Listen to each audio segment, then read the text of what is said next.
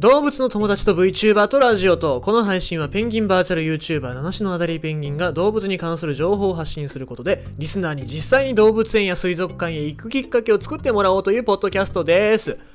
はい、昨日の続編。どうやって長崎ペンギン水族館はペンギン王国になったのかっていうお話しますけどもね。まあ、昨日9種類長崎ペンギン水族館は飼育してますよって話をしましたけども、最近マカロニペンギンがね、海峡館、これ下関にある、まあ、昨日言ってた下関水族館なんですけども、そこに、には、まあ、今、マカロニペンギンが下関水族館じゃないや、海峡館には10羽いるので、そこにプラス2羽行ってもらって、そこで繁殖をしてもらおうっていうことで、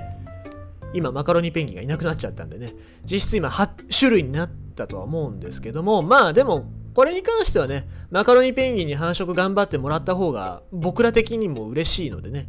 えー、ドリーとパクっていう2羽いますけども、2羽には頑張ってもらおうという、そんな感じですね。はい。まあ、応援しましょう。ということで、昨日の続き、話します。で、えー1961年、これ2年後ですね、前のヒゲペンギンが来てから、次のペンギン。今度はアデリーペンギンでした。そう、私です。はい。このアデリーペンギンが東京に6羽やってきたっていうことなので、下関水族館の飼育員さんと一緒に、またあの、ペンギン冷蔵運搬器具ですよ。ええ、あの、ストーブぐらいの大きいやつですよ。あれを持ってって、東京まで持ってったわけですよ。でも、東京遠いじゃないですか。で、こんなの電車とか、当時新幹線なんてないですしね。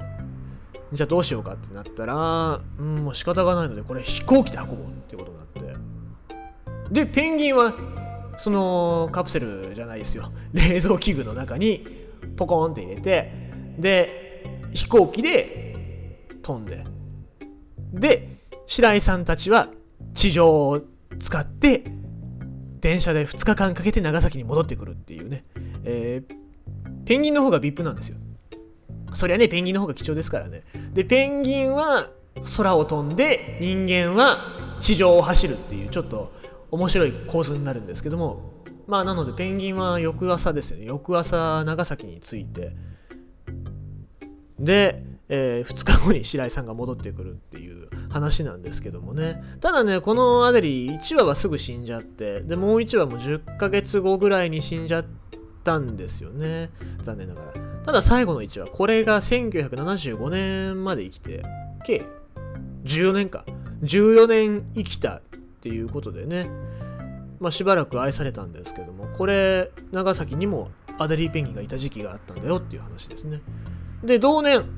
次、ジェンツーペンギンがね、4月。これはね、今度、大型の捕鯨船が横浜の横須賀に入ってきたっていうことで、捕鯨船の事務所にね、じゃあちょっと、ペンギンくださいっつって行ったんですよね。ただ、捕鯨船戻ってくるのしばらくかかるから、ということで、町の旅館に泊まっときなって言われて、で、下関水族館の飼育員さんと一緒に泊まってたんですけども、まあ、そこがね、満員。で、相部屋なんだね。でなんでこんな満員で相部屋ばっかりの部屋に押し込められたかっていうと、みんな、その捕鯨船の乗組員の家族とか親族なんですよね。で、久しぶりに戻ってくるお父ちゃんを待ってる親族とかか、ね、子供たちとかなんですよね。だからもう、この子が生まれてからあの人はこの子の顔見たことがないのよみたいなそんな話をねワイワイワイワイガヤガヤやってる中超盛り上がってみんな寝ないんだよね。だから飼育員さん2人は寝れないっていう。もう興味ないじゃないですか。乗組員なんかにもうペンギンもらいに行ってんのに全然寝れなくてんで夜更かしをしてで次の日眠たい目をこすりながら海岸まで行って、えー接岸する超でかい捕鯨船を見てで中入っていったらなんとねプールがあったらしいですね。でプールの中にペンギンたちが飼育されててなんかね簡易の水族館みたいなのができててでそこでジェンツーペンギンが7羽とマカロニペンギン1羽えー計8話をもらい受けたという話なんですけどもね、えーまあ、そこが憩いの場になってたっていうことらしいのでだいぶ愛されてたんだろうなって感じですね。で下関と合わせて18話ですよ。こっち8話で向こうがえー、っとプラス2で10話かな。10話持っていったんでしょうね。で大所帯でまた空港から行くんですけどもここ空港でちょっと羨ましい事例があってさ。空港の事務所まああんまりそんな待合室には置けませんからね。空港事務所の涼しい場所にちょっとペンギン置かせてもらってでしばらくちょっと長時間置いてたんですけどもそしたらねなんと羨ましいことにスチュワーデスさん。スチュワーデスさんがもう珍しいからって言って代わる代わる来てわあかわいいみたいな感じで来たらしいんですよ。ね本当に羨ましい。ね。その時のペンギン僕がその時のペンギンだったら全員と LINE を交換してますね。もったいない。本当に連絡先交換してね。まあ昭和30年代にスマホも LINE もないですけどもね。え。ただまあこの LINE 交換しても無駄なんですけどね。全員死んじゃうから。結局このペンギンもらい受けたペンギンたちっていうのは全話死んじゃったんですね。でこれ死んじゃった理由っていうのが何でかっていうとさっき言ってたプール。まあ、捕鯨船の簡易水族館ですよね。そこに長時間甲板の上にずっと置いてたので赤道を通る時、まあ、東南アジアを通る時にカビ菌をもらっちゃって。でそこから病気になっちゃってみんな長生きができなかったっていうそういう話らしいんですよね。だからまあ一番最初に来たジェンツーペンギンっていうのはなかなか上手に飼育することができなかったっていう話ですね。残念ながら。はい。でまあこれの翌年ヒゲペンギンの生き残り最後の1羽っていうのが死んじゃって。で長崎水族館にはアデリーペンギンとマカロニペンギン。これマカロニペンギンもジェンツーが来た時に連れてきたんですけどこれ全滅って書いてるんでこいつもすぐ死んじゃったのかな。が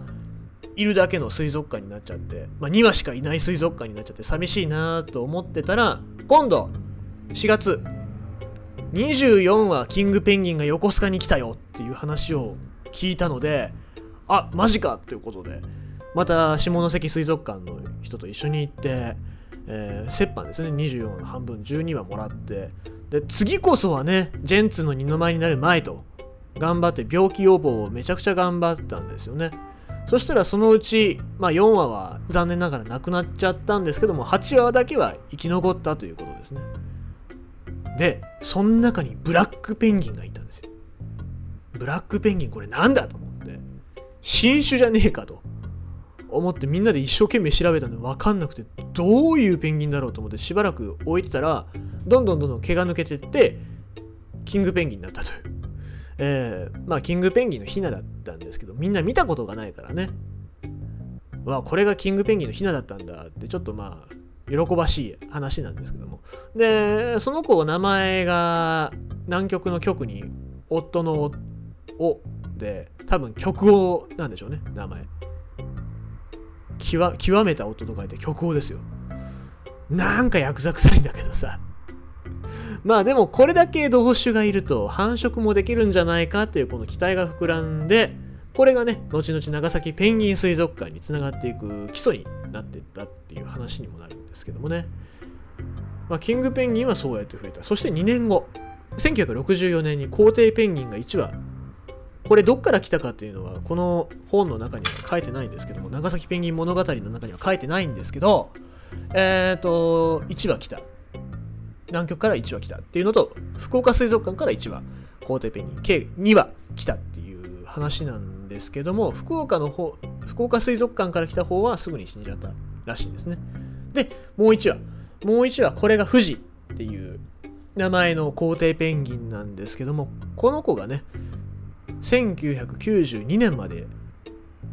えー、生きた。28歳。28年と5ヶ月生きたっていう皇帝ペンギンの最長飼育記録をね樹立したペンギン歴史的なペンギンなんですけどもまあこの子も来たという話なんですよね。ちなみにこれ僕よく調べてないんですけど富士っておそらく皇帝ペンギンのでかさから取った名前なのかなってちょっと今ふと思ったんですけどまあいいや。はい。えー、まあこうしてねペンギンたちが長生きできる環境が揃ったっていうことで長崎水族館のペンギンたちのその飼育の基礎っていうのが一通り揃ったんじゃないかなと思いますね。えー、ということで、この次、繁殖だったり飼育技術、これ長崎方式っていう面白い飼育技術の話だったりとか、あとキングペンギンのヒナが生まれる話だったりとかっていうのもね、していこうかなと思いますけども、今日はちょっと時間がないので、これで終わりたいと思います。ということで、動物の友達と VTuber とラジオとここまでのお時間、七種のアデリーペンギンがお送りいたしました。次回もまたよろしく。